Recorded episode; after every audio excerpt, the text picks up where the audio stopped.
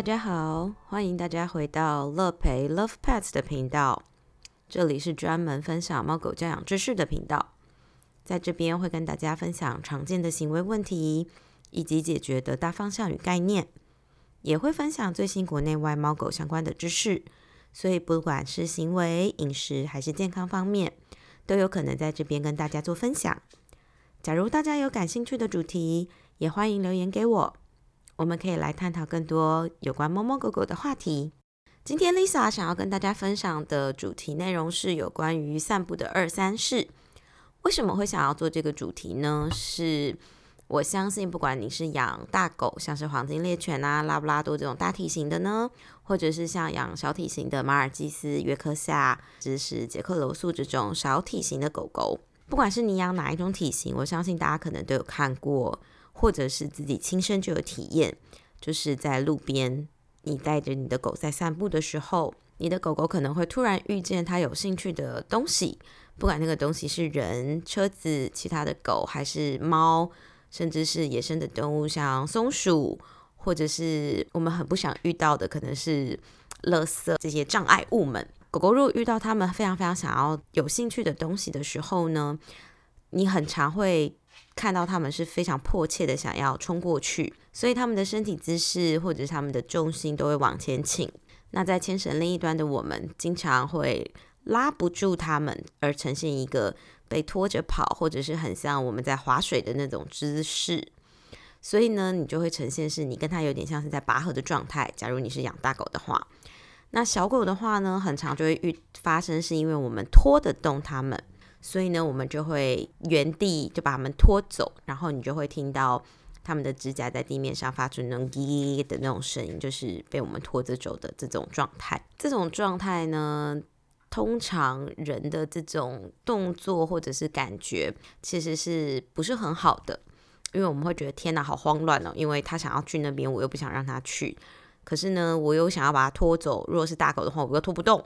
小狗的话呢，又会想说啊，天哪，我又要把它拖走，或者是我要手忙脚乱的把它抱起来。那如果遇到一个更激动的状况的话，你的狗可能还是会吠叫，就会一直汪汪汪汪的这种状况。所以大家当下的情绪一定也是不是感受那么的好。那对于狗来讲，也同样的，就是它会觉得天哪，我想要去那边，我超级超级想知道对方是在干嘛，我想要去闻那个尿，我想要去看地上的那个垃圾，甚至是鸡排。或者是前方有狗，我想跟他打招呼之类的，他想要急着想过去，可是我们又不能让他过去的时候，你的狗也会觉得天哪，我爸妈怎么这样？我不过是想要去跟别人打个招呼，我不过是想要去关心一下那个鸡排，为什么他都不让我去？他也会产生一种就是像是挫折的这种心态，所以呢，在这种散步的过程中，就会大家的感受都不是很好，所以呢。我就非常非常想跟大家分享有关于散步这件事情，我们可以怎么样让散步变得更轻松，让散步变得更简单，或者是说让这个过程变得更舒服一点。接下来我就会呃依照几个方向来跟大家做分享，包含如何挑选好用的工具，牵引工具是非常重要的，然后再来就是我们的牵引技巧，如何使用长牵绳。然后让你的狗可以很明确的知道，哎，我现在想要带它去哪边？我们现在是要直走，还是我们想要左转右转？要让你的狗狗很清楚的知道你现在想要带它去哪里，这样子你们的沟通才会是一个比较顺畅的一个状态。当然还有像是弹舌音之类的这种小技巧，这些东西呢，都是可以让你的整个散步过程变得是非常。轻松，然后同时你也可以更了解狗狗，然后也可以很明确的跟它做牵绳上的一个牵引的沟通，这样呢，大家就可以变得比较散步起来看起来比较优雅。这个其实是我之前在 IDT 小手册，我们有一个作业是要做一个小手册的一个部分。散步，这就是我当时做的一个主题，当时下的一个主题叫做优雅散步。所以我希望能够透过我的分享，然后让大家可以散步的过程中，也可以看起来比较优雅、比较轻松、比较自在。今天我们当然就会从最最基本的东西，就是使用的工具开始做介绍。工具山其实一定是要必先利其器嘛，所以呢，你有好的牵引的装备，你就能够更有效的跟你的狗狗在散步中做良好的沟通，让他们能够明白，诶，我们希望他们现在走去哪边。当然，合适而且舒服的牵引工具也会让整个散步过程狗狗是感觉到舒服的。我们当时在上 IDTE 课程的时候，也就是这个欧洲训练师课程的时候呢。我们经常会推荐使用的工具叫做工字型胸杯。那当然，这个工字型就是我们工具的工，不是工厂商的这工，是工具的工。那它当然也叫做 H 型胸杯，因为外国人看这个形状就会看起来像是一个 H。当然，我们中文的话就是一个工作的工的这个工字。这个胸杯呢，我们通常都会搭配长牵绳做一个牵引的工具。这样子的搭配呢，其实是我们会觉得是一个最。适合狗狗的，不要说最好，但是它可能是一个最适合狗狗的一个牵引工具。原因是呢，工字型的胸背，它穿起来的好处是它不太会去压迫到颈部。然后呢，因为它的 H 型嘛，所以它就是比较细一点的这个。编织带，所以呢，它会给肩膀这边有比较大的空间，不会去影响到狗狗在行进间的这个移动，它也比较不容易卡到腋下，就是腋下的部分。所以狗狗在散步的过程中，因为大家知道关节在移动、手在移动的时候，你一定会有摩擦，所以呢，也比较不会在过程中走路的过程中去磨蹭到它们的。腋下而感受到疼痛，所以呢，这是我们经常推荐的一个工具，就是 H 型的胸背。那选用长牵绳的好处呢，就是能够让狗狗有足够的自由度去做探索，探索他们有兴趣的东西。那这些东西当然就包含了像一般的草地、路树、行人道的凸起、停车的柱子、电线杆这些所有他们可能会感觉到有兴趣的东西。因为呢，假如我们的狗狗身高是比较高的，腿比较长。他们可能走路的步伐比较快，就像假如你是养大型狗的话，他们可能走一步，我们需要跟两步、三步才能够配合到他们的步伐。所以呢，如果说牵绳太短的话，它可能正要起步往前走，可是我们却没有跟上，我们就会感觉好像要一直拉扯他们去把他们拽回来。这种感觉呢，大家就可以想象一下，就是我们跟朋友一起散步的时候，假如我们想要去看前面的一些，就是像耳环啊、饰品啊这些点心饮料啊这些，它就在你的前方，你很急着想要过去看，但是呢，你一刚起步，你的朋友就把你拉回来，然后如果说你的朋友不是太客气的话，你甚至会觉得他有点粗鲁，他会把你拖回来。那你也会觉得重心不稳，这样子呢，你就会觉得我们必须要去配合你朋友的速度，你就觉得这个散步其实是有一点厌烦的，有一点不开心的，因为你想要去看，不过就是前面一两摊一两步以外的东西，但你却被一直扯回来，这是一个非常不舒服的一个经验。所以呢，同样的道理，狗狗也是一样的。假如我们在散步的过程中，因为牵绳太短，它不过开始正起步。却被我们拉扯回来的话，当然他的散步情绪就不是很开心，不开心，长期下来，他当然可能就会想要发脾气。那发脾气，他可能人很好，他不会对你发脾气，但他可能会对于其他的狗、其他的路人、其他的车子做发脾气的动作。所以呢，过程中你就会发现到，哇，天哪，我的狗怎么一天到晚都在吠叫？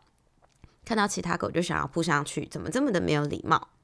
或者是他可能就觉得天哪，我妈实在是牵引我这个人实在是太太不会牵我了，所以他就觉得说，那既然我力量够大，那我就一路往前冲吧，反正你也停不下我来，那我就努力的往前冲，所以可能就会发生像暴冲的这种行为的表现。假如你今天是养的是小型狗，不管是吉娃娃、马尔济斯之类的，它们体型因为比较矮，所以当我们走一步。他们可能就要用他们的小脚脚快速的咚咚咚咚咚的这种非常快速的节奏跟上，但其实呢，这种快速移动对于小型犬来讲，一趟散步下来，他们会移动他们的脚脚太快太多次，这并不是一个适合狗狗散步的一个正常的方式，因为等于它就从头到尾都在小跑步。大家可以想想看，假如我们这个散步是二十分钟、三十分钟。它就好像是在做一个马拉松长跑一样，它就是从头到尾都是快步的移动，所以其实对他们来讲，这也并不是一个非常舒服的一个散步体验。所以长牵绳对小型犬也是非常需要的，一般呢，长牵绳我可能都会推荐三米到五米左右。实际上，到底是要使用三米、五米，甚至是更长的这个长度的话，就是要依照大家实际的手感，就是看你跟你家的狗的散步的方式来做调配。这个部分的话，就留给大家做实际的体验喽。再来就是呢，我们讲回我们的工具。前面有提到工字型胸背嘛？大家如果说还是无法想象工字型胸背的好处的话，我觉得大家可以想象一下，就是我们穿着的衣服。假如是女生的话呢，你可以想象穿着不合身或者是斜边太高的内衣；男生的话呢，就请你想象你穿着的是吊嘎这种背心式的衣服。同样的，就是你的手部的那个位置的开口是非常非常小的，是会压迫你的腋下。的这个位置的，然后呢，大家就想象我们穿着这种非常有紧绷，然后非常小件的衣服出门。那今天不管你是要去买东西、追公车，还是你的一般走路，你可能都会觉得天哪，胸口闷闷的，呼吸不太顺畅。然后呢，腋下又觉得紧紧的。然后当你在移动的时候，就一直有个东西会去磨蹭到你，会去卡到你的手，你的手没有办法很好的。提东西或者是追公车要招手之类的，你都没有办法做这些事情。狗狗穿着不适合不好的胸背的感觉，就会像这样子。当然，它的情绪也就会非常非常的不舒服。之后呢，我们会在后面的节目里面可能会再讲到观察狗狗情绪的这个部分，因为不舒服肯定是会引起到他们的负面情绪。市面上有很多 H 型胸背。我这边会介绍几款我觉得还不错的牌子，包含了我们在 IDT 经常使用的 Hakihana 的这个牌子。Hakihana 呢，它是意大利的牌子，它的材质比较软，在设计上，它的接点所使用的这些扣环啊、小圈圈啊，其实它都有注意到一些细节的部分，所以呢，它比较不容易滑动。一般狗佩戴上去、穿着上，其实它不会产生歪斜的一个状况。我刚讲了，它的材质是比较软的，所以它也是比较舒服、比较好穿的一个胸背。对于一些身体比较长的狗狗，像是柯基、腊肠，甚至是有些体型比较长的这种米格鲁，都有可能。长体型的狗呢，其实在这个 h a k i a n a 的牌子上，其实有一款加强版的胸背是可以做挑选使用的，所以这种对于不太抱春的狗狗是非常适合的。这个牌子也是非常多训练师 IDT 的这个课程推荐的，所以这也是我们经常会告诉大家，哎，可以选购的这个牌子。那它的颜色都蛮丰富漂亮的，所以也可以搭配每个人的这个色彩喜好去做选购。另外一个呢，就是我最早接触的胸杯，也就是 T Touch 的胸杯。这个胸杯呢，它同样也是 H 型胸杯，也就是工字型胸杯。但是呢，它跟 Hakihana 不太一样的是，它在胸前这个位置，它多了一个扣环。这个扣环呢，它会比单点使用上来的更好。基本上在 T Touch 的工作坊，不管是你来参加我的工作坊也好，或者是参加我的老师，甚至是我其他同学们、学弟妹们这些。毕业的这些其他学疗愈师们开的课程也好，你们会在这个课程中会发现到，我们经常使用双点牵引，也就是我刚刚讲的胸前的扣环跟背上的扣环做一起搭配使用。这种牵引的方法搭配 t o u 的牵引技巧，它可以更好的跟狗狗做沟通。然后前面的这个位置呢，它其实会有一种好像环抱或者是像刹车的安全带的那种感受，它可以很好很有效的传递这个牵绳的讯号，并且。在当狗狗要暴冲之前，可以协助它们停下来，回到一个身体平衡的姿势。牵引技巧呢，当然我也会在后面的节目内容跟大家做分享。那我们今天就是只要主要是讲工具的这部分，所以技巧的部分我会在之后再跟大家说明。提放的技巧，它其实是 T 下去经常使用的。那搭配这个胸背带的话，就像我刚前面讲，它会有非常良好的讯号。那 T Touch 的胸背呢？它其实还可以搭配一些 T Touch 会用到的一些特殊的牵引方法，包含了像是我们我们在 T Touch 课程里面会用到的叫做 Homing Pigeon 反夹鸽子，或者是 be line Butterfly 的这种牵引的技巧。那这些技巧呢，都可以协助一些害怕陌生人的狗狗啊，或者是对于牵绳技巧不是很熟悉的这些饲主。做一个额外的辅助的功能，所以 T touch 的功能蛮多的，它的扣环也蛮多。可能大家一开始接触 T touch 的时候，T touch 胸背的时候，可能会觉得，哎，这胸背好像有点怎么这么复杂？但其实你如果有经过训练师、疗愈师的讲解的话，它其实是一款蛮好用的一个胸背。它当然跟刚才我前面提过 H 型胸背不太一样的点，是它在脖子的这个位置是可以打开的，所以呢，它的戴法会跟像戴项圈一样，你可以不用套过头。所以，对于某些会介意套头的狗狗来说，这款是比较算是平易近人的一款胸背带。那脚部的话，当然它也是不用穿过去。对于不喜欢碰到脚的这种狗狗来说，它直接绕过扣上，也就会比较对于狗来讲，它的接受度会比较高。还有一款呢是 Perfect Feet，这一款呢，它每一个关节其实都是可以打开的。所以这一款大家也可以在网络上找到。那它就像我刚刚讲的，它其实是每一个关节都可以打开，所以它可以配合每一个体型的狗狗。可能像有的狗它是胸深，然后脖子比较窄。那很多一般市面上这种固定长度的牵绳，可能你买 M 号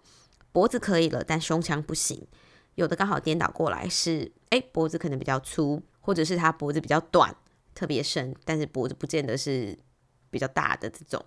就可以很好的找到适合它的尺寸宽度的这种胸背带。但是因为就像我讲的，它是每一个关节都可以打开，所以呢，在一开始挑选跟测量的时候，大家可能就是要比较注意一点，到底你测的位置对不对，怎么去搭配，因为太多变化了，所以这个的话，可能大家一开始接触的时候也会稍微觉得比较复杂。但是如果你可以很好的测量，并且告诉卖家说：“哎，你的狗的尺寸是怎么样？怎么样佩戴？那它其实是会是一个蛮好符合身形的一个胸背带，是这个牌子是叫 Perfect Fit，所以大家也可以去搜寻看看这个牌子。那它的材质呢，会是使用像呃天鹅绒的这种材质吧？如果我没有记错，是应该是这样讲，它也好像是类似像天鹅绒的这种。那有的人会觉得好像天鹅绒会比较热，在选购上，你如果觉得好像会。比较热的的话，那你可以放在冬天来使用。那夏天的话，你可能就可以搭配其他的，像是 T Touch 胸杯或者是 Hakihana 的这种牌子，也都是可以的。接下来呢，我会讲几款我比较不是那么推荐，或者是我个人我个人不是很喜欢使用的胸背带，包含像是马鞍式、单点前扣，还有头颈圈、项圈、披链等。这些工具是我个人不是那么喜欢的工具，因为呢，像马鞍式的胸背，它穿脱非常的容易，它是快扣的这种胸背，所以它很快穿。可是呢，它穿脱就是非常的容易，所以假如你的狗狗是有呃一些恐惧的问题呀，或者是比较容易后退的这种狗狗的话。就要非常非常小心，因为它快穿，当然也就快脱。你就要非常小心，这个狗狗容易脱出跟它的胸背带分开，这个是会大家比较要注意的地方。那假如你的狗如果没有这样子问题，我个人还是没有那么推荐的原因，是因为马鞍式的胸背它，呃，有一条织带是会横压在肩膀的这个位置。这个位置的话呢，就会影响到它关节的活动的角度，所以这个就是我比较没有那么推荐的原因。但是呢，你会在很多像是军犬或者是一些嗅闻犬上，你会看到他们使用这个胸背带的原因，是因为它其实有一个把手，所以在做部分必要的训练的的时候，这是一个搭配的一个使用工具。只是如果说我们是平常在家里要做一般散步的话，我就并没有那么推荐这一款胸背的样貌，因为我们毕竟希望它散步是可以比较舒服的。但如果你是像工作犬，你是有必要性在某些特殊的课程，例如说像 K 九 Nose Work 的这种课程的话，他可能会建议你用这样子的胸背带，那是因为他们有他们在课程中必要的一个原因，不是一个非常非常。长时间的使用，所以那样子的话，就是看情况可以选择。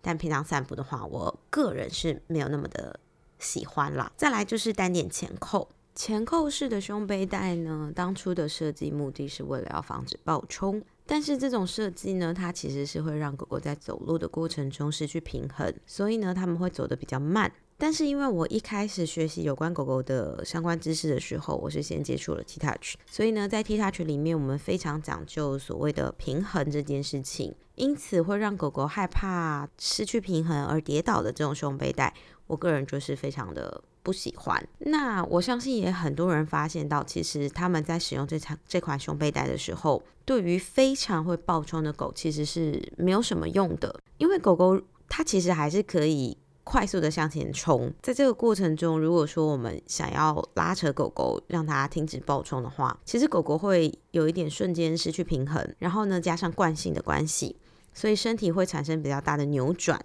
那这就很容易伤到颈椎，所以这也就是我不是那么喜欢这款胸背带的一个原因。再来就是像头顶圈，头顶圈现在台湾使用的非常的少了，但是还是偶尔你可以在网站上可以找到头颈圈的这个东西。那头颈圈呢，它其实扣环会在。呃，下巴的位置，其实这个呢，它的那个织带是会横过它的鼻梁、眼睛下方。那这个东西呢，它就会造成眼压上升，因为也看不清楚路嘛，所以它其实也是害怕跌倒。然后再加上这个这个扣环的位置，其实非常的接近嘴皮。那大家都知道，其实不管是狗也好，或我们也好，其实嘴皮这附近的肉是非常的嫩的。所以呢，如果说有人很用力的掐你的脸的话，你也会觉得非常疼痛，会非常的不舒服。所以同样的道理。狗狗那边的脸皮也是非常的幼嫩，就是幼咪咪的这种状态。那如果这样子的项圈扣环去拉扯的话，其实他们也会很不舒服。再加上我刚刚讲的，就是织带会在他的眼睛下方，就会造成他的这个眼睛视角的一个遮蔽。所以大家可以试看看，如果我一直把一支笔放在你的鼻梁上，然后你的视角受到影响。之后，其实你也会觉得天哪，你的眼睛非常非常不舒服，眼压都升高了，然后头就会很痛。所以呢，有些狗它的坏脾气，并不是因为他真的想要发脾气，而是是他真的太太太太太不舒服了，太疼痛了，所以他没有办法，就会变成什么东西看什么都不顺眼，所以也就会影响到很多行为问题。但这些根源其实是因为我们使用了不太合适、不太好的一个散步工具。所以有时候，其实我们只要换掉一些工具，很多事情都可以获得调整。那再来最后呢，就是我嗯不建议使用的，我个人不喜欢的就是项圈跟皮链。原因是因为呢，项圈跟皮链它其实只有在脖子上。假如你的狗是不暴冲的狗，然后呢，他们是不上牵绳的，那你用项圈可以很好，OK，没有问题。但是如果你的狗会暴冲，然后你也会担心会压迫到它的颈部，你会担心到它的健康的话，那我会建议你就把这个东西不要当做是散步牵引的工具，而是当一个名牌辨识是可以的，但是不要拿来做散步的工具，因为。项圈这个东西，你若只扣在项圈上的话，当狗狗往前倾，或者是你想要跟它沟通的时候，你势必会去拉扯到这个项圈。那你拉扯到这个项圈的的时候呢，就会去压迫到它的颈部。我们知道颈部其实有非常多重要的器官，不管是气管、食道，然后当然一部分当然还有脊椎这边呢，也会有非常多的内分泌的一些器官，包含甲状腺。包含扁桃腺，这些都会在这个附近。还有一个很重要的东西叫做舌骨，也就是舌头的骨头。那这些东西如果当它断裂，当它受到压迫塌陷，这是一个不可逆的一个状况。所以呢，如果你会发现你的狗会在牵引的过程中常常会 像这样子的咳嗽，就很有可能是因为它已经它的气管。受到了一个压迫，可能有初步的一个不舒服。那再严重一点的话，它的确就会发生像气管塌陷的这些问题。那当然，在这个部分呢，如果说经常的去拉扯到它的颈部，它也会造成这边的肌肉受伤。那这边的颈部肌肉非常的重要，是因为它连接到后面，不管是身体的肩膀，然后甚至是整个后半身，都会是影响到它的移动。大家可以试试看，如果你今天你的脖子不能动，你不管是你要站起来拿东西、蹲下，或者是想要做很多的姿势的时候，其实你会非常非常的困难。狗狗也一样，所以如果它的颈部有受伤的话，其实对于它的行动来说是非常影响非常的大的。所以我这边就没有很推荐利用项圈来作为牵引工具。还有一个就是皮子链，皮链。这个东西可能在部分救援的状况上，它可能是一个比较快速可以辅助的一个工具。但是平常如果我们是在家里做散步，我个人非常的不推荐使用皮子链作为散步的工具。原因是因为皮链就跟项圈一样，但是呢，它更有状况的点在于。有些屁链它没有一个终点，是你只要拉它那个圈圈就会越来越小，越来越小，然后它就会勒得越来越紧。它不像项圈，可能项圈还至少它有个固定的一个长宽度。可是屁链如果说它是没有一个